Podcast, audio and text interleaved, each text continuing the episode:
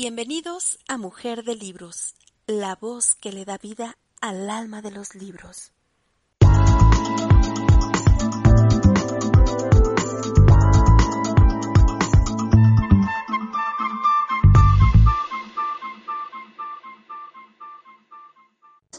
Y eh, vamos a continuar con la lectura de Cómo suprimir las preocupaciones y disfrutar de la vida, sesión número 10. Por acá ya se encuentra Alfredo, qué gusto tenerte por acá, Alfredo. Y bueno, pues para las personas que escuchan este audio, eh, bueno, les me presento, mi nombre es Patricia Mora y soy autora del libro Libérate del autosabotaje, desafía tus hábitos mentales y acelera tus metas. Y junto con el autor, poeta e ilustrador César González, Los horrores en el amor. Libros que puedes encontrar en la tienda de amazon.com. Y bueno, pues estoy súper contenta de poder eh, continuar con la lectura de este libro. Em, no sé cómo les ha parecido hasta el momento. Bueno, las personas que se han estado uniendo al, space han tenido eh, buenos comentarios, las personas que lo han expresado. Y bueno, si tú lo estás escuchando en otro medio, por favor, eh, deja tu comentario con respecto a este libro, qué tal te está pareciendo, los consejos te están te han parecido útiles eh, y bueno, nos encantará poder leer tus comentarios. Y por otro lado también eh, me gustaría hacerles la invitación de que si tienen algún libro eh, que quieran recomendar para las sesiones de lectura, bueno, también son bienvenidos. Vamos a dar inicio para respetar el tiempo de la hora de lectura. Muchas gracias. Ya tengo aquí el texto. Gracias a todos por unirse. Alfredo, Reina, Jesús, Heidi. Eh, disculpen el ruido que hay de fondo. De pronto se vino, vino el organillero. Así que, bueno, también tradiciones de nuestro querido México. Listo. Y bueno, hoy sí eh, hice caso a las recomendaciones de ayer del libro de Cómo suprimir las preocupaciones y disfrutar de la vida Em, y bueno, vamos a dar inicio a la lectura del día de hoy. Cómo suprimir las preocupaciones y disfrutar la vida de Dale Carnegie. Eh, una comienza la hora de lectura eh, con este maravilloso libro, sesión número 10. Cuatro hábitos, cuatro buenos hábitos de trabajo que le ayudarán a evitar la fatiga y la preocupación. Buen hábito de trabajo número uno Despeje su mesa de todo papel que no se refiera al problema inmediato que tiene entre manos. Roland L. Williams, presidente del Chicago and Northwestern Railway, dice, una persona con su mesa llena de papeles sobre diversos asuntos verá que su trabajo es mucho más fácil y preciso si despeja esa mesa de cuánto no se refiera al problema inmediato que tiene entre sus manos. Llamo a esto buena administración y es el primer paso hacia la eficacia. Si usted visita la biblioteca del Congreso en Washington, D.C., verá cinco palabras dibujadas en el techo. Son cinco palabras escritas por el poeta Pope. Order is heaven. First law. El orden es la primera ley del cielo. El orden debería ser también la primera ley de los negocios. ¿Pero lo es? No. La mesa de trabajo del Ejecutivo está atestada de papeles que no se han mirado desde hace semanas. El editor de un diario de, Nueva Orleans me dijo, en una ocasión que su secretaria despejó una de sus mesas y encontró una máquina de escribir que faltaba desde hacía dos años. El mero espectáculo de una mesa atestada de correspondencia no contestada, informes y escritos diversos es suficiente para provocar la confusión, la tensión y las preocupaciones. Y es algo mucho peor que esto. El constante recuerdo de un millón de cosas que hay que hacer y de la falta de tiempo para hacerlas. Puede provocar no solamente tensión y fatiga, sino también alta presión sanguínea, desarreglos cardíacos y úlceras de estómago. El doctor John H. Stokes profesor de la Escuela de Medicina para Graduados de la Universidad de Pensilvania, leyó un informe ante la Convención Nacional de la Asociación Médica Norteamericana que se titulaba Neurosis funcionales como complicaciones de una enfermedad orgánica. En este informe, el doctor Stokes enumeró 11 condiciones bajo el título que hay que buscar en el estado de ánimo del paciente. He aquí la primera partida de la vista. La sensación de deber u obligación, la interminable sucesión de cosas que tienen necesariamente que hacerse.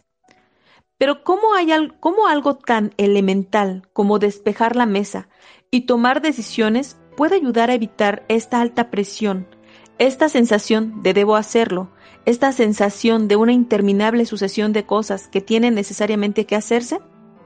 El doctor William L. Sadler, el famoso psiquiatra, habla de un paciente que, utilizando este sencillo procedimiento, evitó un derrumbe nervioso. El hombre era directivo de una importante firma de Chicago. Cuando llegó a la consulta del doctor Sadler, estaba tenso, nervioso, preocupado. Sabía que iba derechamente a la pérdida de la salud, pero no podía abandonar el trabajo. Necesitaba ayuda. El doctor Sadler dice, mientras este hombre me contaba su historia, sonó el teléfono. Era una llamada del hospital, y en lugar de posponer el asunto, me tomé el tiempo necesario para llegar a una decisión. Yo siempre arreglo las cuestiones, en la medida de lo posible, en el acto. Apenas lo colgué, el teléfono volvió a sonar. Era otra vez un asunto urgente, y me tomé de nuevo el tiempo necesario para estudiarlo. La tercera interrupción se produjo cuando un colega mío vino a la consulta para pedirme consejo en relación con un paciente que estaba muy enfermo. Cuando acabé con mi colega, me volví hacia el visitante y comencé a excusarme por no hacerle esperar, por hacerle esperar así. Pero mi visitante se había animado mucho. Tenía en su rostro una expresión completamente distinta. No necesita excusarse, doctor, dijo este hombre a Sattler. En estos diez minutos últimos, creo que he adivinado lo que anda mal en mi persona. Voy a volver a mi oficina y a revisar mis hábitos de trabajo. Pero antes de que me marche, ¿me permite usted que eche un vistazo a su mesa? El doctor Sattler abrió los cajones de su mesa. Estaban todos vacíos, si se exceptúan algunos inútiles. Dígame, dijo el paciente, ¿dónde guarda sus asuntos no terminados? Están terminados, dijo Sattler. ¿Y dónde guarda su correspondencia pendiente de contestación? Está contestada, le manifestó Sattler. Mi norma es no dejar una carta que tenga que ser contestada sin contestar. Dicto la respuesta a mi secretaria inmediatamente. Seis semanas después, el mismo hombre de negocios invitó al doctor Sattler a ir a su oficina. El hombre había cambiado, y otro tanto sucedía con su mesa. Abrió los cajones para que se viera que allí no había ningún asunto pendiente. Hace seis semanas, dijo a Sadler, tenía tres mesas diferentes en dos oficinas distintas, y estaba abrumado de trabajo. Nunca acababa. Después de hablar con usted, volví aquí, y despejé una carretada de informes y viejos papeles. Ahora trabajo en una sola mesa. Arreglo los asuntos en cuanto se me presentan, y no tengo una montaña de trabajo pendiente agobiándome, poniéndome en tensión y preocupándome. Pero lo más asombroso es que me he restablecido por completo. Ya no observo la menor falla en mi salud. Charles Evans Hughes, antiguo presidente de la Suprema Corte de los Estados Unidos, dijo, los hombres no mueren de exceso de trabajo, mueren de disipación y de preocupación. Sí, de derrochar sus energías y de preocuparse, porque nunca consiguen ponerse al día con su trabajo. Buen hábito de trabajo número 2. Hacer las cosas según el orden de su importancia. Henry L. L. Doherty, fundador de la City Service Company, una empresa de amplitud nacional, dijo que con independencia de los salarios de los salarios que pagaba, había dos capacidades que le resultaban casi imposibles de encontrar. Estas dos capacidades sin precio son primeramente la capacidad de pensar. En segundo lugar, la capacidad de Charles Luckman, el muchacho que comenzando desde abajo, subió en 12 años hasta la presidencia de la empresa dentrífica Pepsodent Company. Obtuvo un salario de 100 mil dólares anuales y ganó un millón de dólares además declaró que debe buena parte de sus triunfos a haber desarrollado las dos capacidades que Henry L. Doherty entiende que son tan difíciles de encontrar. Charles Luckman manifestó, que yo recuerde, nunca me he levantado después de las cinco de la madrugada, porque creo que a esa hora puedo pensar mejor que a cualquier otra. Puedo pensar mejor y establecer mi plan para el día. El plan de hacer las cosas según el orden de su importancia. Hacer las cosas por el orden de su importancia. Frank Bedger, uno de los vendedores de seguros más afortunados de Norteamérica, no esperaba a las cinco de la madrugada para establecer su plan. Lo establecía la noche anterior. Se fijaba una meta, la de vender determinada cantidad de seguros durante el día. Si fracasaba, agregaba la cantidad que correspondía a la tarea del día siguiente y así sucesivamente. Sé por larga experiencia que no siempre cabe pensar en las cosas por el orden de su importancia, pero sé también que un plan de una u otra clase para hacer en primer lugar las cosas principales vale infinitamente más que improvisar en el camino. Si George Bernard Shaw no se hubiese establecido como rígida norma hacer en primer lugar las cosas principales, es probable que hubiera fracasado como escritor y continuado toda su vida como cajero de banco. Su plan consistía en escribir cinco páginas diarias. Este plan y su firme determinación de cumplirlo lo salvaron. Este plan le inspiró para escribir esas cinco páginas diarias durante nueve angustiosos años, en que solo obtuvo 30 dólares es decir, apenas un centavo por día. Buen hábito de trabajo número 3. Cuando tenga un problema, resuélvalo inmediatamente. Si tiene los datos necesarios para tomar una decisión, no vaya posponiendo las decisiones. Uno de mis antiguos alumnos, el extinto H.P. Howell, me dijo que cuando era miembro de la junta directiva de la empresa de acero US Steel, las reuniones de este organismo trataban frecuentemente de asuntos muy demorados, se discutían muchos problemas, pero se tomaban pocas decisiones. El resultado era que cada directivo tenía que llevarse a su casa un montón de informes para estudiar. Al fin, el señor Howell persuadió a la junta directiva de que abordara los problemas uno a uno y tomara una decisión. Nada de dejar los asuntos sobre la mesa, nada de demoras. La decisión podía consistir en pedir más información, podía consistir en hacer algo o no hacer nada, pero siempre se tomaba una decisión sobre el problema antes de pasar al siguiente. El señor Howell me manifestó que los resultados fueron muy notables. El orden del día quedó muy despejado. Ya no era necesario que cada miembro del organismo se llevara a casa un montón de informes. Ya no existía esa sensación fastidiosa que causan los problemas pendientes. Es una buena norma, no solamente para los miembros de la junta directiva, de la US Steel, sino también para usted y para mí. Buen hábito de trabajo número 4. Aprende a organizar, delegar y supervisar. Muchas personas de negocios van a una muerte prematura porque nunca han aprendido a delegar la responsabilidad en otros e insisten hacerlo todo por sí mismos. Resultado, los detalles y la confusión les avasallan.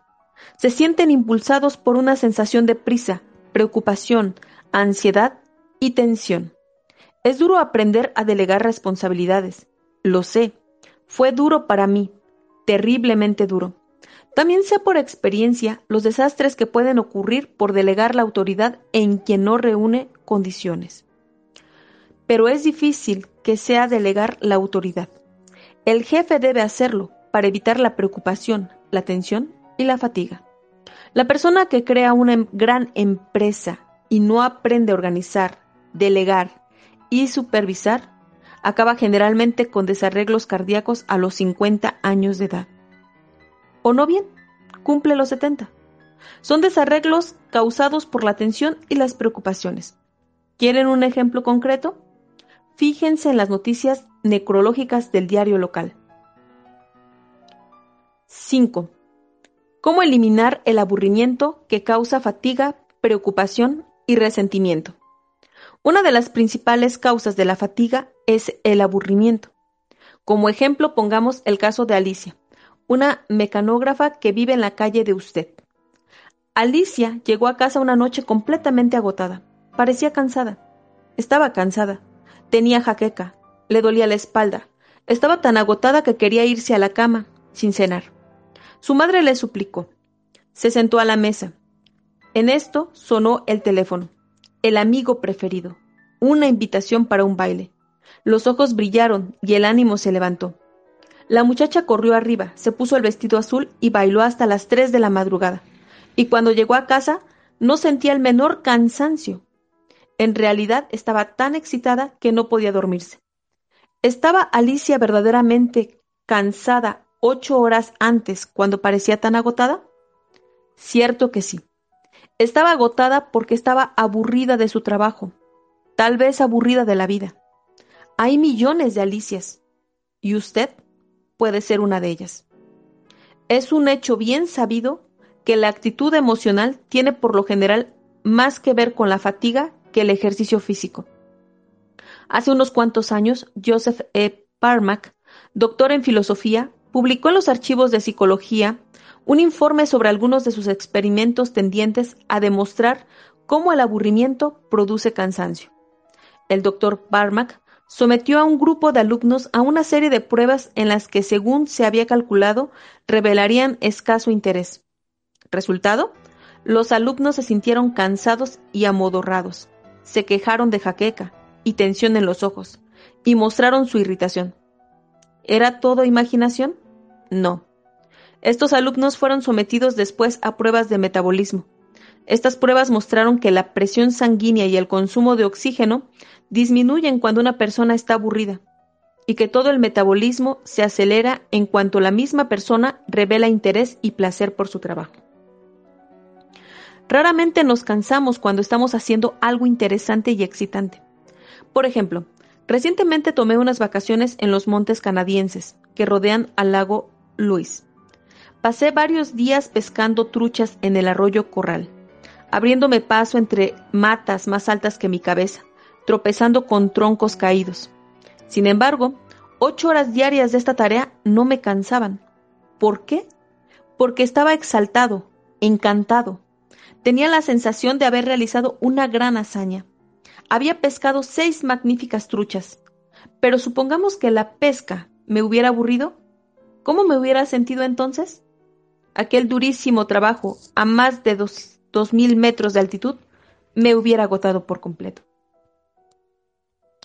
Aún en actividades tan intensas como el montañismo, el tedio puede cansarnos, mucho más que el duro trabajo que hay que realizar. Por ejemplo, el señor S. H. Kickman, presidente de una institución bancaria de Minneapolis, me contó un incidente que es una perfecta ilustración de este acerto. En julio de 1943, el gobierno canadiense pidió al Club Alpino del Canadá que nos que proporcionara guías para adiestrar a los cazadores del príncipe de Gales en el escalamiento de montañas. El señor Kickman fue uno de los guías elegidos para adiestrar a estos soldados. Me contó cómo él y otros guías, hombres entre los 42 y 59 años de edad, condujeron a los jóvenes combatientes por los glaciares y campos de nieve, y a lo alto de un farrallón de 15 metros de altura, donde había que trepar con cuerdas y sin otros apoyos que insignificantes resaltos y agarraderos. Subieron al pico Michael, al pico vicepresidente y a otras innominadas cumbres del valle de Little en las montañas rocosas canadienses. Después de 15 horas de montañismo, estos jóvenes que estaban en excelentes condiciones acababan de terminar un curso de seis semanas en un duro adiestramiento de comando. Revelaban el más completo agotamiento. Es que esta fatiga era causada por la utilización de músculos que no habían sido endurecidos en el adiestramiento de comando? Quien haya presenciado alguna vez este adiestramiento considerará ridícula la pregunta. No. Estaban tan agotados porque les aburría aquel montañismo. El cansancio era tan grande que algunos se echaban a dormir sin esperar a comer. Pero los guías, hombres que duplicaban y triplicaban a los soldados en edad, ¿estaban cansados? Sí, pero no agotados. Los guías comían y continuaban levantados durante horas en amena charla acerca de las experiencias del día. No estaban agotados porque estaban interesados. Cuando el doctor Edward Tordick de, de Columbia realizaba experimentos sobre la fatiga, hacía que varios jóvenes se mantuvieran despiertos durante casi una semana, manteniéndolos siempre interesados. Se dice que al cabo de una, intensa investigación, Tording dijo, el aburrimiento es la única causa real de la disminución del trabajo. Si es usted un trabajador mental, Rara vez le cansará la cantidad de trabajo que realice. Puede cansarse por la cantidad de trabajo que no realice. Por ejemplo, recuerda el día de la última semana en que fue usted constantemente interrumpido. Las cartas quedaron sin contestar. Hubo que anular tales o cuales entrevistas. Surgieron dificultades en varios sitios. Todo anduvo mal. Usted no realizó nada y llegó a casa agotado y con la cabeza que parecía estallar. Al día siguiente todo marchó sobre ruedas en la oficina. Usted realizó cuarenta veces más cosas que el día anterior. Usted volvió a su casa tan fresco como una blanca gardenia. Usted ha tenido esta experiencia y yo también. ¿Qué lección se puede aprender de aquí? Esta. Nuestra fatiga tiene frecuentemente por causa no nuestro trabajo, sino la preocupación, la frustración y el resentimiento. Mientras escribía este capítulo fui a ver una reposición del show Boat, la deliciosa comedia musical de Jeremy Kern. El capitán Andy, el comandante del Cotton Blossom, dice en uno de sus incisos filosóficos, Personas con suerte son las que tienen que hacer las cosas que les gusta hacer.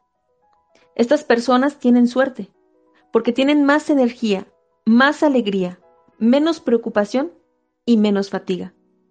Donde esté tu interés, allí estará también tu energía. Caminar 10 cuadras con una esposa regañosa puede ser más cansado que caminar 20 kilómetros con una novia adorable. ¿Y qué? ¿Qué cabe hacer con todo esto? Bien, He aquí lo que hizo con esto una mecanógrafa que trabajaba en una compañía petrolífera de Tulsa, Oklahoma. Tenía que realizar varios días por, mes una de las tareas más aburridas que es posible imaginar. Llenar formularios de arriendo, con inclusión de cifras y estadísticas. Era una tarea tan aburrida que la joven decidió, en propia defensa, hacerla interesante. ¿Cómo? Estableció una competencia diaria consigo misma Contaba el número de formularios que había llenado por la mañana y trataba de superar la marca por la tarde. Contaba el total de cada día y trataba de superarlo al día siguiente. Resultado, pronto estuvo en condiciones de llenar más formularios que todas las demás mecanógrafas de la sección. ¿Y a dónde la llevó esto? ¿A las alabanzas? No. ¿Al agradecimiento? No. ¿Al ascenso? No. ¿Al aumento de sueldo? No. Pero la ayudó a impedir la fatiga que provoca el aburrimiento. Le procuró una estimulante mental. Como había hecho todo lo posible para convertir en interesante una tarea aburrida, tenía más energía, más celo, y disfrutaba mucho más de sus horas de ocio. Sé que este relato es verídico, porque resulta que me casé con esta joven. He aquí la historia de otra mecanógrafa que encontró que valía la pena actuar como si su trabajo fuera interesante. Solía luchar con su trabajo, pero ya no lo hace. Se llama Bally G. Golden y es de Elmhurst, Illinois. De aquí su relato, según me lo escribió. Hay cuatro mecanógrafas en mi oficina, y cada una de nosotras tiene que tomar las cartas de varios hombres. De, cuando en cuando nos armamos un lío esta tarea. Y en una ocasión, cuando un subjefe de sección insistió en que debía rehacer una carta, me sublevé. Traté de convencerlo de que la carta podía ser corregida sin ser rehecha, pero él me replicó que si no rehacía la carta, ya encontraría quien lo hiciera. Yo estaba fuera de mí, pero al comenzar a rehacer la carta, me dije que serían muchas las personas que disfrutarían con la oportunidad de hacer el trabajo que yo estaba haciendo. Me dije también que me pagaban un sueldo para hacer precisamente lo que estaba haciendo. Empecé a sentirme mejor. De pronto, decidí hacer el trabajo como si verdaderamente disfrutara con él, a pesar de que lo despreciara. E hice así este importante descubrimiento, hacer el trabajo como si verdaderamente se disfrutara con él. Permite cierto disfrute, también he averiguado que puedo trabajar más deprisa si disfruto con mi trabajo. Tal es la razón de que muy rara vez tenga ahora que trabajar fuera de las horas ordinarias. Esta nueva actitud mía me conquistó la reputación de buena trabajadora. Y cuando uno de los jefes de sección necesitó una secretaria particular, me eligió a mí para el puesto, porque según dijo, yo siempre estaba dispuesta a hacer sin gruñir cualquier trabajo extraordinario. Este asunto del poder de una nueva actitud mental ha sido para mí un gran descubrimiento. Ha aborado maravillas. Bally Golden utilizó la milagrosa filosofía, como si, del profesor Hans Weichinger. Actúe como si su trabajo le interesara, y esta actuación tenderá a crearle un interés real. También tenderá a disminuir su fatiga, sus tensiones y sus preocupaciones. Hace unos cuantos años, Harlan A. Howard tomó una decisión que cambió su vida por completo. Decidió hacer interesante una tarea tediosa. Y su tarea era verdaderamente tediosa. Lavar platos, fregar mostradores y eliminar todo rastro de los helados en la cantina de la escuela de segunda enseñanza, mientras los demás chicos jugaban al fútbol o bromeaban con las chicas. Harlan Howard desdeñaba su trabajo, pero como tenía que hacerlo, decidió estudiar el helado. ¿Cómo se hacía? ¿Qué ingredientes se utilizaban? ¿Por qué unos helados eran mejores que otros? Estudió la química del helado y se convirtió en la lumbrera de la clase de química de la escuela. Se interesó tanto en la química de la alimentación que ingresó en el Colegio del Estado de Massachusetts y se destacó en el campo de la tecnología alimentaria.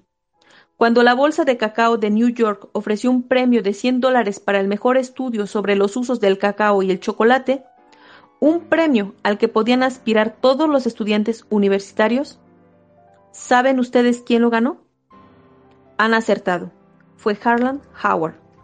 Cuando se vio en dificultades para encontrar trabajo, Harlan Howard abrió un laboratorio privado en el sótano de su casa, en Amherst, Massachusetts. Poco después se aprobó una ley. Era obligatorio contar el número de bacterias de la leche. Harlan A. Howard estaba muy pronto contando las bacterias para 14 compañías lecheras de Amherst y tuvo que contratar a dos ayudantes. ¿Dónde estará dentro de 25 años Harlan A. Howard? Bien, los hombres que ahora dirigen el negocio de la química de la alimentación se habrán retirado o habrán fallecido para entonces y sus puestos serán ocupados por los jóvenes que ahora irradian iniciativa y entusiasmo. Dentro de 25 años, Harlan A. Howard será probablemente una de las principales figuras de su profesión, mientras que algunos de sus compañeros de clase a los que solía servir helados estarán amargados, sin empleo, echando la culpa al gobierno y lamentándose de no haber tenido nunca una oportunidad. Cabe que Harlan A. Howard no hubiera tenido tampoco nunca una oportunidad si no hubiese tomado la de hacer interesante una tarea aburrida. Hace años hubo otro joven que se aburría con su trabajo de permanecer junto a un torno, produciendo pernos en una fábrica. Se llamaba Sam. Quería dejar su colocación, pero temía no encontrar otra. Como tenía que hacer este tedioso trabajo, Sam decidió hacerlo interesante. Disputó una carrera con el mecánico que operaba una máquina a su lado. Uno de ellos tenía que alisar superficies en su máquina, y el otro tenía que dar a los pernos su diámetro exacto. Cambiaban de máquinas de cuando en cuando, y verificaban quién conseguía fabricar más pernos. El capataz, impresionado por la rapidez y la precisión de Sam, pronto dio a este un puesto mejor. Fue el comienzo de toda una serie de ascensos. Treinta años después, Sam, Samuel Baudin, era presidente de la fábrica de locomotoras Baldwin, pero pudo no haber pasado de mecánico en toda su vida, si no hubiese decidido hacer interesante su aburrido trabajo. H.B. Kaltenboom, el famoso analista de noticias de radio, me explicó en una ocasión cómo hizo interesante una tarea tediosa. Cuando tenía 22 años, cruzó el Atlántico en un barco para ganado como mozo al cuidado de los animales. Después de recorrer Inglaterra en bicicleta, llegó a París, hambriento y sin un centavo. Empeñó su máquina fotográfica por cinco dólares y mediante un aviso que puso en la edición de París del diario The New York Herald, obtuvo un puesto de vendedor de aparatos estereoscópicos. Si usted ha cumplido ya los 40 años, recordará aquellos antiguos estereoscopios que poníamos ante nuestros ojos para contemplar dos imágenes exactamente iguales. Al mirar sucedía un milagro. Las dos lentes del estereoscopio transformaban las dos imágenes en una sola, con el efecto de una tercera dimensión. Veíamos la distancia, obteníamos una asombrosa sensación de perspectiva. Bien, como iba diciendo, Kaltenborg comenzó a vender estos aparatos de puerta en puerta en París. Y no sabía francés, pero ganó 500 dólares de comisiones aquel año y se convirtió en uno de los vendedores de Francia mejor pagados. H.B. Kaltenborn me dijo que esta experiencia desarrolló en él las cualidades que conducen al triunfo más que cualquier año de estudios en Harvard. ¿Confianza? Me afirmó que después de aquella experiencia se consideró capaz de vender las actas del Congreso norteamericano a las amas de casa francesas. Esta experiencia le procuró también un íntimo conocimiento de la vida francesa, lo que sirvió después de mucho para interpretar ante el micrófono los acontecimientos europeos. ¿Cómo se las arregló para convertirse en un buen vendedor ignorando el francés? Bien, pidió a su patrón que le escribiera lo que tenía que decir en perfecto francés, y se lo aprendió de memoria. Llamaba a una puerta, y salía el ama de casa. Kaltenborn comenzaba a recitar de memoria con un acento tan espantoso que resultaba cómico. Mostraba al ama de casa las imágenes y cuando se le hacía alguna pregunta se limitaba a encogerse de hombros y a decir un yanqui, un yanqui. Se quitaba el sombrero y enseñaba la copia en perfecto francés de lo que tenía que decir pegada en el forro. El ama de casa se echaba a reír, él también, y había así ocasión para enseñar más imágenes. Cuando H. B. Calterborn me contó todo esto, Confesó que su trabajo había sido cualquier cosa menos fácil. Me dijo que solo una cualidad le permitió seguir adelante, su determinación de hacer interesante el trabajo. Todas las mañanas, antes de salir de casa, se miraba al espejo y se decía unas cuantas palabras de ánimo. Calterborn, tienes que hacer esto si quieres comer. Y como tienes que hacerlo, ¿por qué no lo pasas bien mientras lo haces? ¿Por qué no te imaginas que cada vez que llamas a una puerta eres un actor ante las candilejas y hay un público que te está mirando? Al fin y al cabo, lo que estás haciendo es tan divertido como cualquier cosa de la escena. ¿Por qué no pones celo y entusiasmo en el asunto? El señor Kaltenborn me dijo que estas charlas diarias ante el espejo le ayudaron a transformar una tarea que había odiado y temido en una aventura que le agradaba y le resultaba muy provechosa. Cuando pregunté al señor Calterborn si tenía algún consejo que dar a los jóvenes norteamericanos con deseos de triunfar, dijo sí. Lucha contigo mismo cada mañana. Hablamos mucho acerca de la importancia del ejercicio físico para despertarnos del medio sueño, en que tantos nos desenvolvemos. Pero necesitamos todavía más algún ejercicio mental y espiritual que nos impulse cada mañana a la acción. Háblate a ti mismo con palabras de ánimo todos los días. ¿Es que hablamos así? ¿Es tonto, superficial, infantil? No. Es, por el contrario, la misma esencia de una sólida psicología. Nuestra vida es la obra de nuestros pensamientos. Estas palabras son tan ciertas hoy como hace 18 siglos, cuando fueron escritas por primera vez por Marco Aurelio en sus meditaciones. Nuestra vida es la obra de nuestros pensamientos. Hablándose a sí mismo a todas horas, usted puede orientarse a tener pensamientos de coraje y felicidad, pensamientos de vigor y paz. Hablándose a sí mismo de las cosas que debe agradecer, puede usted llenar su espíritu de pensamientos que encubran y cantan. Al tener los pensamientos acertados, usted puede hacer cualquier tarea, menos desagradable. Su patrón quiere que usted se interese en un trabajo, porque quiere hacer más dinero. Pero olvidémonos de lo que el patrón quiere. Pensemos únicamente en lo que puede beneficiarnos el interés en nuestro trabajo. Recordemos que podemos duplicar la felicidad de nuestra vida, pues empleamos en el trabajo la mitad de nuestras horas de vigilia. Y si no hallamos la felicidad en el trabajo, es posible que no la encontremos nunca en ninguna parte.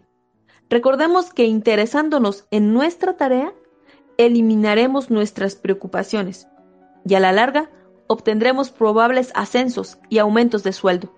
Y aunque esto no suceda, reduciremos nuestro cansancio a un mínimo y disfrutaremos más de nuestras horas de ocio. 6. ¿Cómo no preocuparse por el insomnio? ¿Se preocupa usted cuando no puede dormir? Entonces tal vez le interese saber que Samuel Underger, el famoso abogado internacional, no disfrutó de una buena noche de sueño en toda su vida. Cuando Sam Untermeyer fue a la universidad, estaba preocupado por dos afecciones, el asma y el insomnio. No podía al parecer curarse de ninguna de ellas, por lo que decidió hacer lo más acertado en su situación, sacar ventajas de su permanente vigilia. En lugar de agitarse, dar vueltas y preocuparse hasta enloquecer, se levantaba y estudiaba. Resultado, comenzó a obtener honores en todas las clases y se convirtió en uno de los prodigios de la Universidad de la ciudad de New York. Después de iniciar su práctica del derecho, los insomnios continuaron. Pero él no se preocupaba. Decía, la naturaleza se hará cargo de mi persona. Y la naturaleza lo hizo. A pesar de lo poco que dormía, su salud se mantuvo en buen estado, y pudo trabajar tanto como cualquiera de los jóvenes abogados neoyorquinos. Es decir, consiguió trabajar más. En realidad, pues trabajaba mientras los demás dormían. A los 21 años, ganaba 75 mil dólares anuales. Había muchos jóvenes abogados que acudían a las salas de los tribunales para estudiar los métodos de este jurista insomne. En 1931, se hallaba en la mitad de su jornada de mayores honorarios que probablemente se hayan pagado jamás a un abogado alguno. Un millón de dólares en dinero constante y sonante. Sin embargo, este hombre seguía con sus insomnios. Leía hasta la medianoche y se levantaba a las cinco de la madrugada, hora en que empezaba a dictar cartas, para cuando la mayoría de las gentes iniciaba sus tareas. Sam se hallaba en la mitad de su jornada de trabajo. Este hombre que apenas tuvo una noche de sueño vivió hasta los 81 años, pero probablemente hubiera destrozado su vida si se hubiese preocupado por sus insomnios. Pasamos durmiendo la tercera parte de nuestra vida, y sin embargo Nadie sabe en qué consiste verdaderamente el sueño. Sabemos que es un hábito y un estado de reposo, durante el cual la naturaleza repara la deshilas, perdón, la deshilacliada manga de nuestros cuidados. Pero no sabemos cuántas horas de sueño reclama cada, cada individuo. No sabemos siquiera si necesitamos verdaderamente dormir. Fantástico. Bien, Primera Guerra Mundial, Paul Kern un soldado húngaro recibió un tiro a través del lóbulo frontal de su cerebro.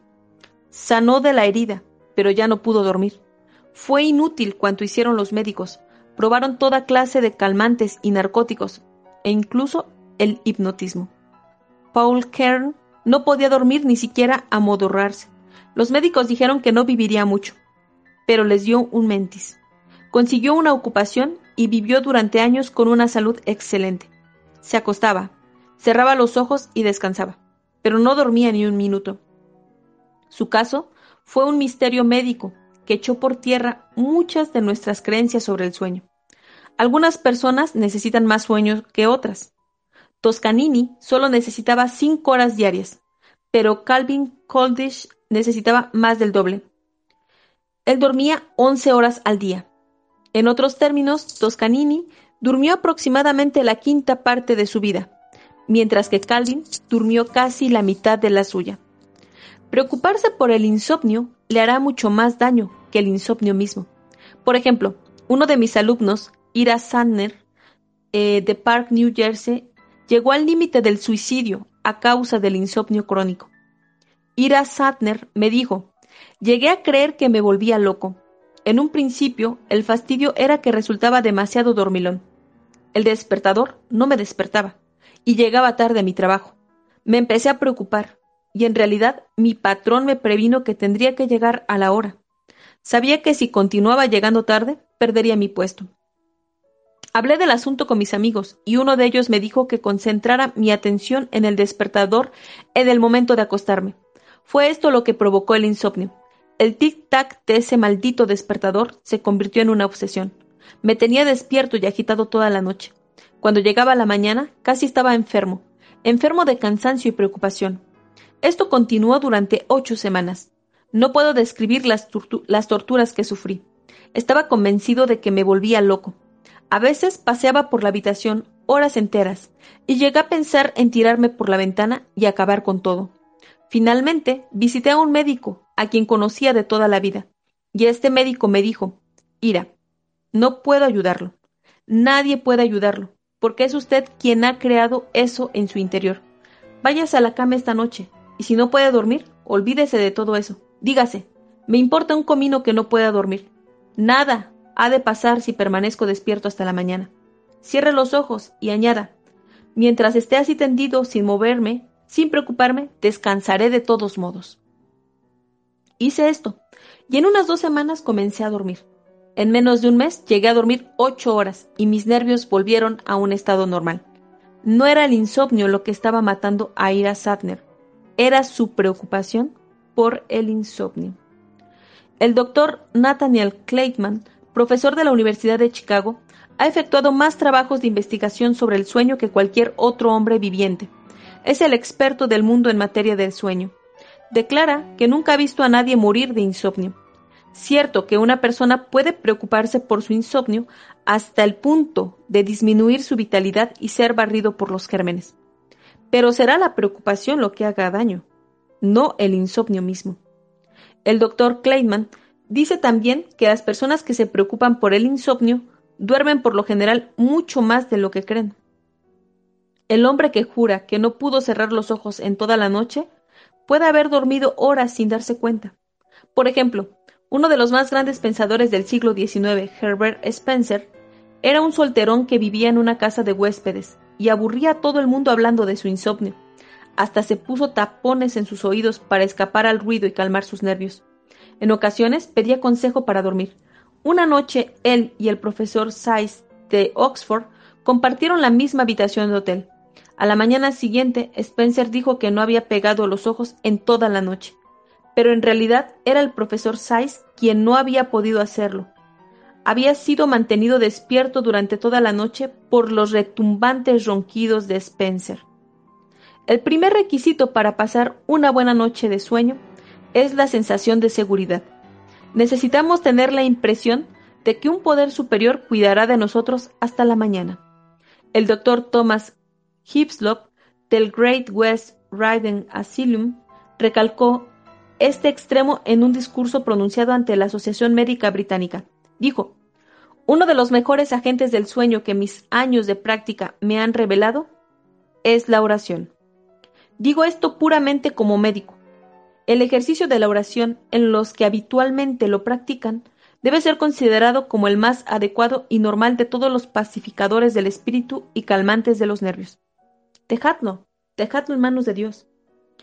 Janet, Janet MacDonald me dijo que cuando estaba deprimida y preocupada y no podía dormir, obtenía siempre una sensación de seguridad repitiendo el Salmo 23. El Señor es mi pastor. No me veré en la privación. Me llevará a los verdes prados. Me conducirá junto a las tranquilas aguas. Pero si usted no es religioso y tiene que hacer las cosas por el camino áspero, aprenda a descansar por medio de medidas físicas. El doctor David Harold Fink, en su liberación de una tensión nerviosa, dice que el mejor modo de hacer esto es hablar a nuestro cuerpo. Según el doctor Fink, las palabras son la clave de toda clase de hipnotismo. Y cuando no se puede dormir, es que uno se ha creado su insomnio hablándose a sí mismo. El modo de deshacer esto es deshipnotizarse. Y cabe lograrlo diciendo a los músculos del cuerpo, vamos, vamos, aflojaos y descansad. Sabemos ya que el espíritu y los nervios no pueden descansar mientras los músculos estén tensos. Por tanto, si queremos dormir, tenemos que comenzar con los músculos. El doctor Fink recomienda, y es algo que tiene que ver, que tiene resultado en la práctica, colocar una almohada debajo de las rodillas, a fin de aflojar los músculos de las piernas, y otras dos pequeñas almohadas bajo los brazos por razón análoga. Después diciendo a la mandíbula, los ojos, los brazos y las piernas que descansen. Nos quedamos finalmente dormidos antes de darnos cuenta de nada. Lo he probado. Es cosa que sé. Una de las mejores curas del insomnio es la de cansarse físicamente trabajando en el jardín, nadando, jugando al tenis o fútbol, o desarrollando simplemente un trabajo físico agotador. Esto es lo que hacía Theodore Dreiser, cuando era un joven autor que trataba de abrirse camino, Se preocupaba por el insomnio y buscó una ocupación de obrero manual en el ferrocarril central de New York. Después de un día de trabajo de pico y pala, estaba tan agotado que apenas podía despertarse para comer. Si nos cansamos lo suficiente, la naturaleza nos obligará a dormir, aunque estemos caminando. Como ejemplo diré que cuando yo tenía 13 años de edad, mi padre envió una carretada de cerdos cebados a St. Joe, Missouri. Como obtuvo dos pases para el tren, me llevó consigo. Hasta entonces nunca había estado en una localidad de más de cuatro mil almas. Cuando bajamos en St. Joe, una ciudad de sesenta mil habitantes, estaba excitadísimo. Vi rascacielos de seis pisos. Y maravilla de maravillas, un tranvía. Puedo todavía cerrar los ojos y ver y oír a ese vehículo. Después del día más emocionante de mi vida, mi padre y yo tomamos el tren de retorno a nuestra casa. Llegamos al pueblo a las dos de la madrugada y tuvimos que andar seis kilómetros para llegar a nuestra granja. Y aquí está lo importante del relato. Estaba tan agotado que dormía y soñaba mientras andábamos. He dormido frecuentemente montado a caballo y vivo para contarlo. Cuando los hombres están completamente agotados, duermen profundamente en medio del fragor, el horror y el peligro de la guerra. El doctor Foster Kennedy el famoso neurólogo, me dijo que durante la retirada del quinto ejército británico en 1918, vio a soldados tan agotados que caían al suelo y se quedaban dormidos, como si estuvieran en coma. No se despertaban ni cuando se les levantaba los párpados con los dedos. Y advirtió el doctor Foster Kennedy que invariablemente las pupilas de los dormidos habían girado hacia arriba. Este neurólogo declara después de esto cuando duermo mal, practico este levantamiento de las pupilas y veo que al cabo de unos cuantos segundos comienzo a bostezar y a sentir sueño. Se trata de un reflejo automático sobre el que no tengo dominio. Nadie se ha suicidado negándose a dormir, y nadie lo hará nunca. La naturaleza obligará a la gente a dormir a pesar de todos los esfuerzos de la voluntad. La naturaleza nos dejará continuar sin alimento o sin agua mucho más tiempo que sin sueño. El hablar, el hablar de suicidios me recuerda el caso que describe el doctor Henry C. Link en su libro El reencuentro del hombre. El doctor Link es vicepresidente de la Psychological Corporation y trata con muchas personas preocupadas y deprimidas. En su estudio sobre el modo de vencer los miedos y preocupaciones, se refiere a un paciente que quería suicidarse. El doctor Link sabiendo que discutir empeoraría las cosas, dijo a este hombre, si va usted a suicidarse, de cualquier manera, hágalo por lo menos al modo heroico. Corra alrededor de una manzana hasta caer muerto. El hombre lo intentó, no una, sino varias veces, y cada vez se sintió algo mejor. Si no de espíritu, por lo menos de músculos. A la tercera noche había logrado lo que el doctor Link buscaba en primer lugar que estuviera tan físicamente cansado y tan físicamente aliviado que durmiera como un leño. Posteriormente se incorporó a un club atlético y comenzó a participar en concursos deportivos. Pronto se sintió tan bien que quería vivir eternamente. Por, para no preocuparnos por el insomnio, he aquí cinco reglas. 1. Si no puede usted dormir, haga lo que hizo Samuel Untermeyer. Levántese y trabaje o lea hasta que sienta sueño. 2. Recuerde que nadie se ha muerto por falta de sueño. Preocuparse por el insomnio causa generalmente mucho más daño que el insomnio mismo. 3. Intente rezar o repita el Salmo 23 como hacía Janet MacDonald. 4. Haga descansar a su cuerpo. 5. Ejercicio. Cánsese físicamente hasta el punto de no poder permanecer despierto. En síntesis, seis maneras de impedir la fatiga y la preocupación y de conservar la energía y el ánimo. Regla número uno. Descanse antes de cansarse. Regla número dos. Aprenda a descansar en su trabajo. Regla número tres. Aprenda a descansar en el hogar. Regla número cuatro. Aplique estos cuatro buenos hábitos de trabajo. A. Despeje su mesa de trabajo de todo papel que no se refiera al problema inmediato que tenga entre manos. B. Haga las cosas por el orden de su importancia. C. Cuando tenga un problema, resuélvalo en el acto, si posee los hechos necesarios para tomar una decisión. D. Aprenda a organizar, delegar y supervisar. Regla número 5. Para impedir la fatiga y la preocupación, ponga entusiasmo en su trabajo. Regla número 6. Recuerde que nadie se murió por falta de sueño. Es la preocupación por el insomnio lo que hace el daño, no el insomnio. Octava parte. ¿Cómo vencí la preocupación? 31 relatos verdaderos. Durante el verano de 1943, tuve la sensación de que la mitad de las preocupaciones del mundo descansaban sobre mis hombros. Mi vida había estado libre de cuidados durante más de 40 años sin más preocupaciones que las normales de un marido, un padre y un hombre de negocios. Podía hacer frente a estas preocupaciones con facilidad, pero en esto, bam, bam, bam, bam. Eran seis los grandes problemas que se me plantearon a la vez. Me agitaba y revolvía en la cama durante toda la noche, con temor de que llegara la luz del día, porque enfrentaba estas seis grandes preocupaciones. Uno, mi escuela comercial estaba al borde del desastre financiero, porque todos los muchachos se iban a la guerra y casi todas las jóvenes, sin ningún adiestramiento, ganaban en las fábricas militares más dinero que el que hubieran podido obtener mis graduados con buen adiestramiento en oficinas de comercio. 2. Mi hijo había sido llamado a filas y me atormentaba la preocupación característica de todos los padres cuyos hijos estaban librando la guerra. 3. En la ciudad de Oklahoma habían empezado los trámites para expropiar una gran zona para construir un aeropuerto y mi casa, que antes había sido de mi padre, estaba en el centro de esa zona. Sabía que solo me pagarían un décimo de su valor, y lo cual era aún peor, que perdería mi hogar. A causa de la escasez de viviendas, me preocupaba la dificultad de encontrar otra casa para albergar a los seis miembros de mi familia. Temía que acabáramos viviendo en una carpa y hasta me preocupaba pensando si podríamos comprar una carpa. 4. El pozo de agua de mi propiedad se había secado porque habían abierto un canal de drenaje cerca de mi casa. Cavar un nuevo pozo habría significado arrojar por la ventana 500 dólares, ya que la tierra estaba condenada.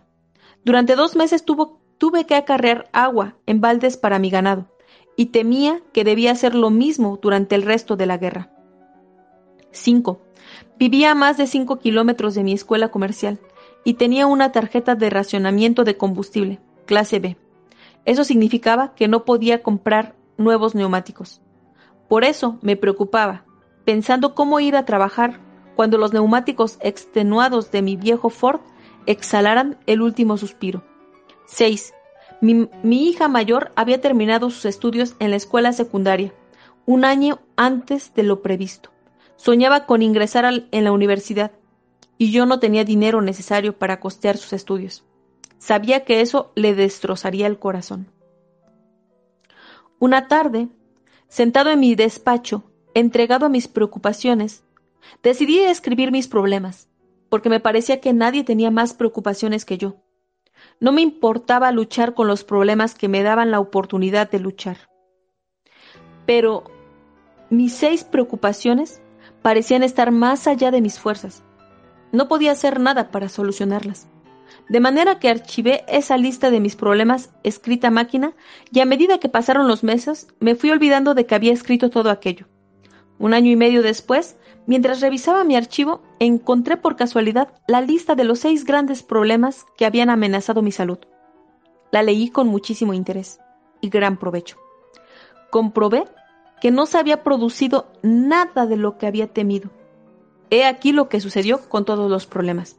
1. Vi que todas mis preocupaciones acerca del posible cierre de mi escuela comercial habían sido inútiles, porque el gobierno había subvencionado esas escuelas para que adiestraran a los veteranos, y mi escuela pronto estuvo totalmente llena. 2. Vi que todas mis preocupaciones acerca de la situación de mi hijo llamado a filas habían sido inútiles, porque volvió de la guerra sin un rasguño.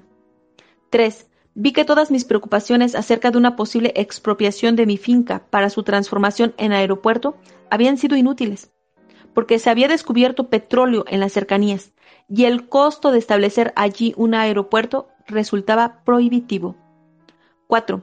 Vi que todas mis preocupaciones acerca de la insuficiencia de agua para mi ganado, como resultado de determinadas obras de avenamiento, habían sido inútiles, porque tan pronto como supe que mis tierras no serían expropiadas, gasté el dinero necesario para abrir un profundo pozo y encontré agua en abundancia. 5. Vi que todas mis preocupaciones acerca de la imposibilidad de obtener neumáticos para mi indispensable automóvil habían sido inútiles, porque mediante parches y una conducción prudente conseguí que los viejos neumáticos sobrevivieran. 6. Vi que todas mis preocupaciones acerca de la insuficiencia de mis ingresos para costear los estudios universitarios de mi hija habían sido inútiles, porque 60 días antes de inaugurarse el curso se me ofreció casi por milagro un puesto de interventor de cuentas que podía desempeñar fuera de las horas de clase, y esto me permitió enviar a mi hija a la universidad en tiempo oportuno. Frecuentemente había oído decir que el 99% de las cosas que nos preocupan y amargan la existencia no suceden nunca.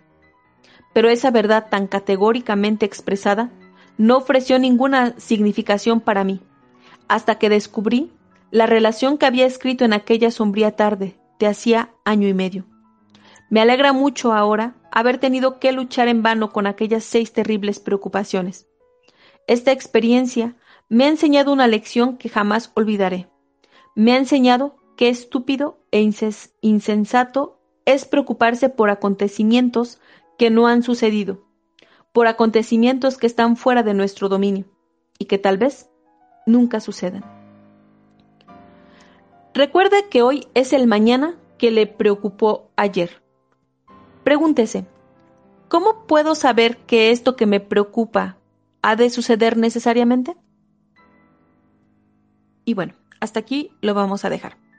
Eh, continúa, ¿cómo puedo convertirme en un magnífico optimista en menos de una hora por Roger W. Papson, famoso economista? Esto lo leeremos el día de mañana em, en Café y Libros, con Mujer y Libros. Espero que les haya gustado. Realmente son valiosos consejos que igual podrían, bueno, si gustan, eh, repetir el audio o bien eh, conseguir el libro eh, que como han escuchado, fechas muy antiguas, 1946, 1930 y tantos. Bueno, este libro es muy, muy viejo, pero realmente es muy útil. Cómo suprimir las preocupaciones y disfrutar de la vida de Dale Carnegie. Espero que les haya gustado este, esta hora de lectura. Eh, mañana, mañana es viernes. Ah, mañana voy a hacer una, mm, voy a recorrer el horario. Eh, espero que no afecte a alguno de ustedes. Eh, lo voy a recorrer a las 3 de la tarde, tiempo Ciudad de México, porque nos invitaron a, a, una, a una space para, para dar a conocer nuestro proyecto.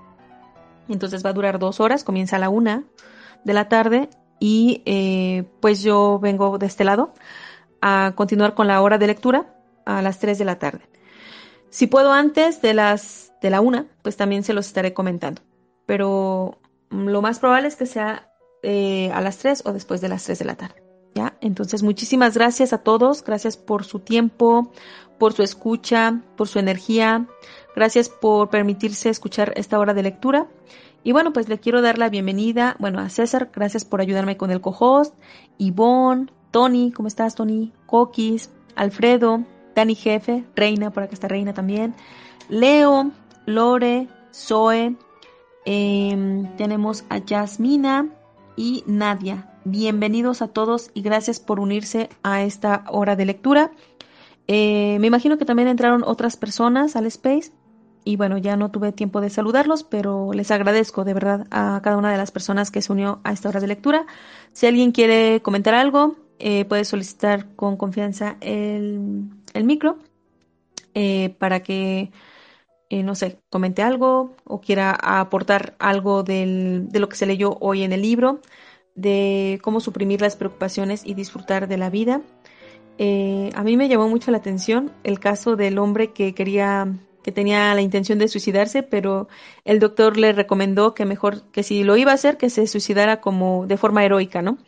Y que corriera la manzana hasta que muriera de cansancio. A mí me, dio mucha risa eso, porque sí, efectivamente, bueno, a menos ah, no sé si haya aquí personas que hayan eh, disfrutado de la experiencia de, de, correr un maratón o un ultramaratón, bueno, carreras de, de resistencia.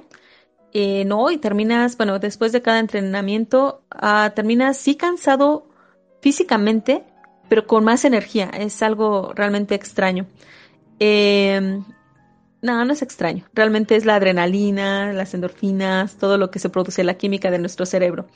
Sí, podrás tener cansancio físico, podrás sentir que las piernas ya no te responden, pero no, la alegría que se siente no tiene precio. Así que eh, muy recomendado también el, ese tipo de prácticas. Y mm, en cuanto al insomnio, también me, me dio risa, ¿no? Como también es lo que creemos que pasa. Eh, ese hombre que se quejaba de que no podía dormir y cuando compartió cuarto con un profesor, el que no pudo dormir fue el profesor porque el otro se la pasaba roncando. Así que muy interesantes las, las anécdotas que nos comparte Del Carnegie en, esta, en este capítulo. Bueno, pues parece que no hay. Ah, sí, aquí por aquí hay un request. Eh, hola, Jazz, ¿cómo estás? Bienvenida. Es la primera vez que entro a, este space y me la habían este, recomendado y me gustó. Em, de la lectura, no sé a qué altura de, del tiempo entré, pero yo me identifiqué con el caso de la secretaria. Yo fui secretaria mucho tiempo. Eh, y pues yo era de las que nunca decía que no a mis jefes, siempre todo lo que me pedían yo lo hacía y todo, pero pues sí me cansé, ¿no? como que no era algo de ganar, ganar. Yo al principio lo tomaba como, ay, experiencia, estoy aprendiendo y, y pues es para mi, para mi persona, ¿no? Yo lo veía así como aprendizaje, pero llega un momento en el que pues sí te cansas, te cansas de estar este, para los demás todo el tiempo, eh, sacrificar tu casa, tu familia, y a veces ni siquiera es por un gran sueldo, ¿no? Y para ganar un sueldo que yo quería realmente ganar, tuve que trabajar dos turnos, tuve que estar en dos lugares y lidiar con mucha gente, entonces pues ya hasta que el, em, el punto donde yo decidí dejar de ese trabajo, esos trabajos, pues fue que ya tuve a mis hijas, otro que mi jefe no me dio, pero no me daba vacaciones, entonces, pues ya dije, no, sí me merezco mis vacaciones y pues si no me las va a dar ni modo, ¿no? Este, pues él siempre decía, es que hay trabajo y cómo le vas a hacer si te vas a ir y, y tenemos que entregar y, y pues no, decidí mejor alejarme y pues ya estoy tranquila. me gusta mucho trabajar, me gusta estar frente a un escritorio, me gusta este hacerlo. Ahorita no he podido trabajar, pero es algo que me apasiona, pero ya sé hasta hasta dónde ya, ya como que sí tengo fijado como mi, mi límite y hasta qué puedo aceptar y qué no puedo aceptar en un, en un trabajo. Y pues por lo demás también, muy motivante todos los casos. Todos los casos porque ningún personaje se rindió, ¿no? Y buscó el modo de, de salir adelante y eso en realidad es muy motivante para muchos. Y me gustó tu espacio. Muchas gracias. Muchas gracias, Jazz, por unirte a esta hora de lectura. Eh, bueno, te comparto, esta es la décima sesión de este libro, Cómo suprimir las preocupaciones y disfrutar de la vida. Afortunadamente quedan grabados. Eh, como les compartía el día de ayer, uh, pueden visitar www.youtube.com diagonal mujer de libros. Ahí voy a colocar en orden las horas de lectura en este momento, em, no, bueno, en cuanto terminemos justamente los pendientes, porque esta semana em, está por, bueno, les estaré anunciando ya formalmente cuando nuestro tercer libro, bueno, mi tercer libro, el segundo libro de César, eh, ya se encuentre disponible en la tienda de Amazon. Entonces hemos estado trabajando en ello, así que no, no me he dado el tiempo de descargar los audios de cómo suprimir las preocupaciones y disfrutar de la vida y hacer todo el proceso, ¿no? El proceso de qué implica para, para colocarlos en YouTube. Pero, em, bueno, se encuentran los, las grabaciones Esta lectura la comenzamos el, lunes 19 de septiembre. Eh, esta es la décima hora de lectura. Y eh, bueno, este es el treceavo libro que leemos en el espacio en vivo. Eh, pero este sí, nos hemos tardado más en este libro, porque, bueno, sí es un poquito, tiene más contenido, tiene más, ah, no sé, es como, yo siempre les digo los, los libros flaquitos y los libros gordos, ¿no? Entonces, este está, es de los gorditos, entonces, eh, pero no, la verdad que es súper entretenido. Y bueno, eh, ahí voy a colocar todos los audios ya. O bien, si no les gusta YouTube, pues también pueden encontrar el, el podcast de Mujer de Libros en iTunes, en iBox y en Spotify, en todos los medios. O bien eh, aquí en, en, Twitter, que pueden ir viendo desde el, primer audio, que fue el 19 de septiembre, y ah, así sucesivamente, ¿no? Eh, cada una de las horas de lectura. O bien, como, como opción, eh, como sugerencia, conseguir el libro Cómo suprimir las preocupaciones y disfrutar de la vida de Del Carnage. La verdad que vale mucho la pena. Eh, hemos estado explorando día con día diferentes tópicos que nos ofrece el autor y creo que son consejos muy, muy prácticos. Muchas gracias, Jazz, por compartir tu opinión. Eh, bienvenida. Eh, me alegra mucho que te hayan recomendado este space. Gracias, gracias a ti y gracias a, bueno, gracias a ti por aceptar la recomendación y gracias a la persona que te recomendó el space, ¿no? Y bueno, también muchísimas gracias a todas las personas que se sumaron a como escuchas activas em, dentro de este, de este space. Eh, bueno, pues si no tienen nada más que comentar, adelante César. Hola, no, cortito, me gustaría saludar aquí a las personas, bueno, a Jazz que subió, a Ivonne, a Tony, a um, Sueli, Coquis, Dani, Reina, Alfredo, Leo, gracias por estar acá, qué rico que nos estén acompañando y nada, un abrazo desde aquí, no me voy a ir sin saludar. Así que un abrazo, que tengan una linda tarde. Muchas gracias, César. Pues sí, muchísimas gracias a todos, Jazz, Ivonne, Tony, Coquis, Alfredo, Dani, Reina, Leo y Zoe. Caras conocidas, ya son parte de este lugar. Muchísimas gracias por estar aquí. Em, y bueno, no echen en saco roto los consejos que Dale Carnegie nos ha compartido en cómo suprimir las preocupaciones y disfrutar de la vida. Eh, eliminemos, tratemos en lo máximo de observarnos y qué es lo que nos preocupa el día de hoy. Y bueno, con base a estos consejos, pues hacer algo con respecto a, a nuestras preocupaciones. Así que bueno, por aquí veo un request. Em, qué extraño. ah, ya, Reina. Hola Reina, ¿cómo estás? Bienvenida. Estoy a punto de cancelar el, request. Nada, siempre, como siempre es un gusto escuchar tus espacios, eh, tu espacio de lectura, bueno, tus espacios. Mm, yo solo quería compartir de lo que, de lo que decía, que a veces este, uh, como decía, que es, te hace más mal el preocuparte de no dormir, eh, que el, o sea, la preocupación pues.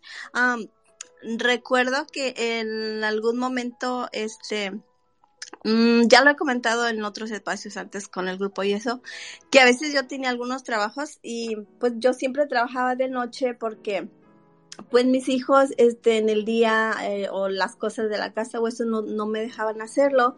Entonces trataba a veces de trabajar por la noche pero algunos este miembro de la familia, pero porque te duermes tan tarde, pero que necesitas dormir, que no sé qué, trabaja de día, entonces este me recordé también en la lectura que decía que algunas personas necesitan cierto tiempo para dormir es suficiente y otras necesitan el doble y todo eso. Y sí es cierto ah, y sí me preocupaba muchas veces a veces sí decía ok hoy hoy voy a trabajar de día hoy sí voy a dormir mis horas pero entonces trabajaba de día y la noche me la pasaba preocupada pensando en el trabajo que no hice y debía haberlo hecho y daba vueltas y vueltas y pensaba ya son las 3 de la mañana y, y todo este tiempo hubiera usado para trabajar y así pasaba la noche. Y entonces sí es cierto, o sea, igual si hubiera hecho el trabajo por la noche y por la mañana ya todo hubiera estado tranquilo, dormía cuatro o cinco horas lo que se podía y todo bien, pero no, por, por darle este, la prioridad a dormir, entonces pues no, no dormía bien y era preocupante y todo eso.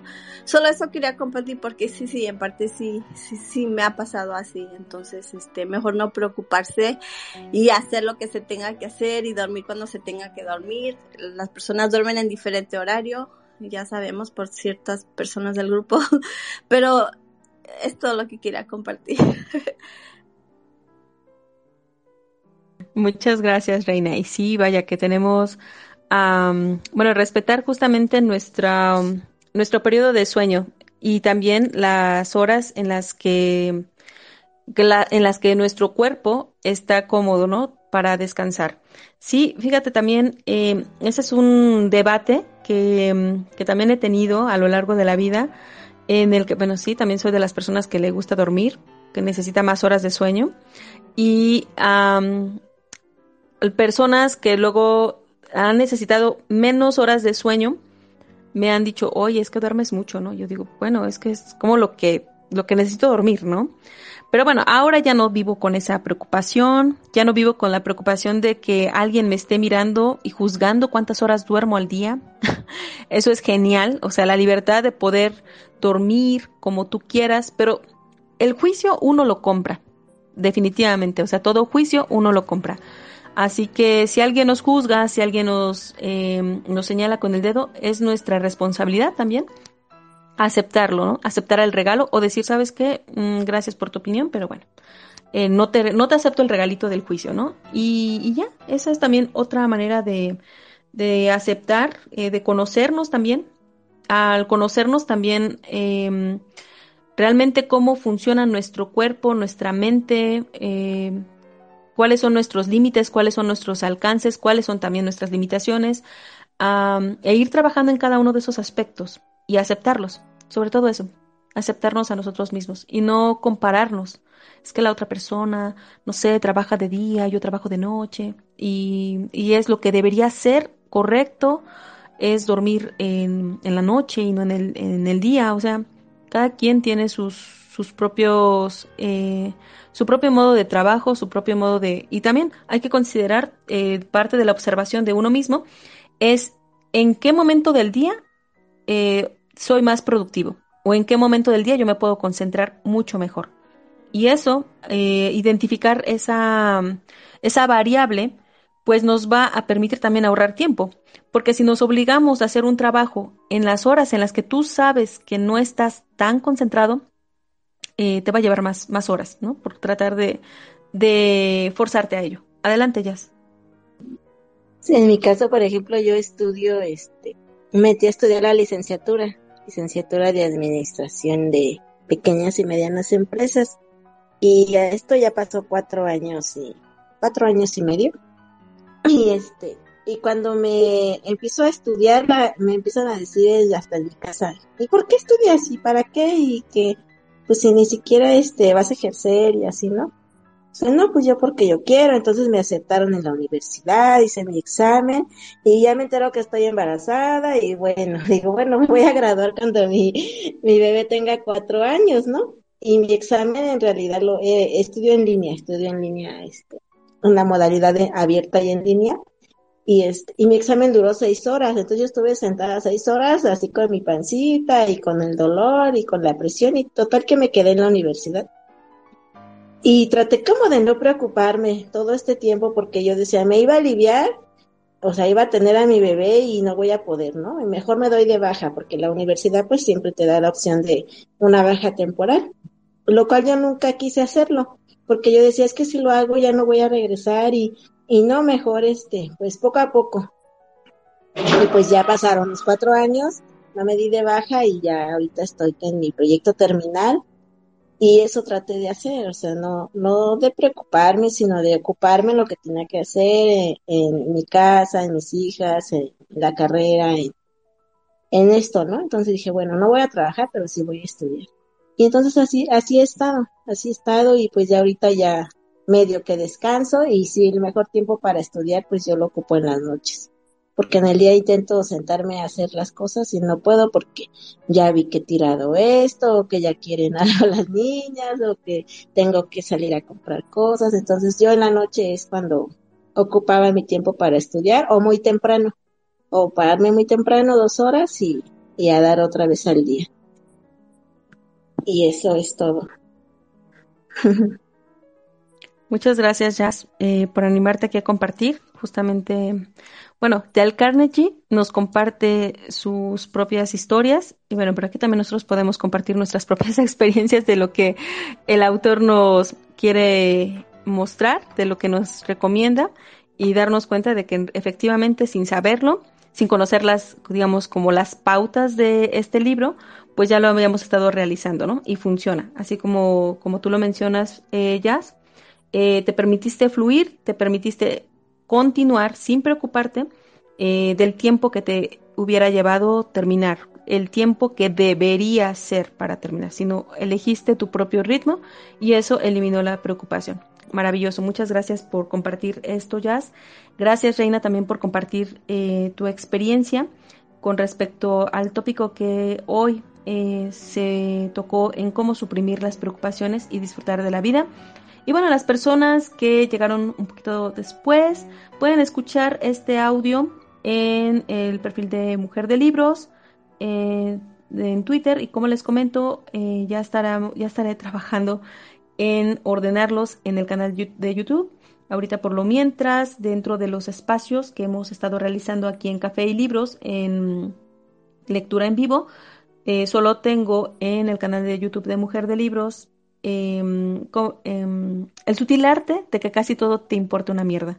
Un libro que también nos dejó grandes enseñanzas, es un gran libro, por ahí lo compartí con una persona que tenía como unas ciertas dificultades y a mí me alegró muchísimo que me dijera, oye, gracias por la recomendación del libro, me puse a leerlo, me puse a platicar con mi familia, les expuse tal, tal, tal cosas que me que traía en, en manos, que me preocupaban y eh, establecimos estrategias de solución y todo está marchando bien. Así que a mí me alegra muchísimo haberla escuchado, que me haya compartido eso, de que justo la recomendación de un libro la ayudó a salirse de ese atolladero que tenía emocional y eh, fabuloso. Esa es la, la magia de la lectura, la magia de los libros y, y bueno, esa también es la invitación aquí en Café y Libros, que nos demos cuenta que una hora de lectura nos puede llevar a, eh, encuentros con libros eh, en poco tiempo,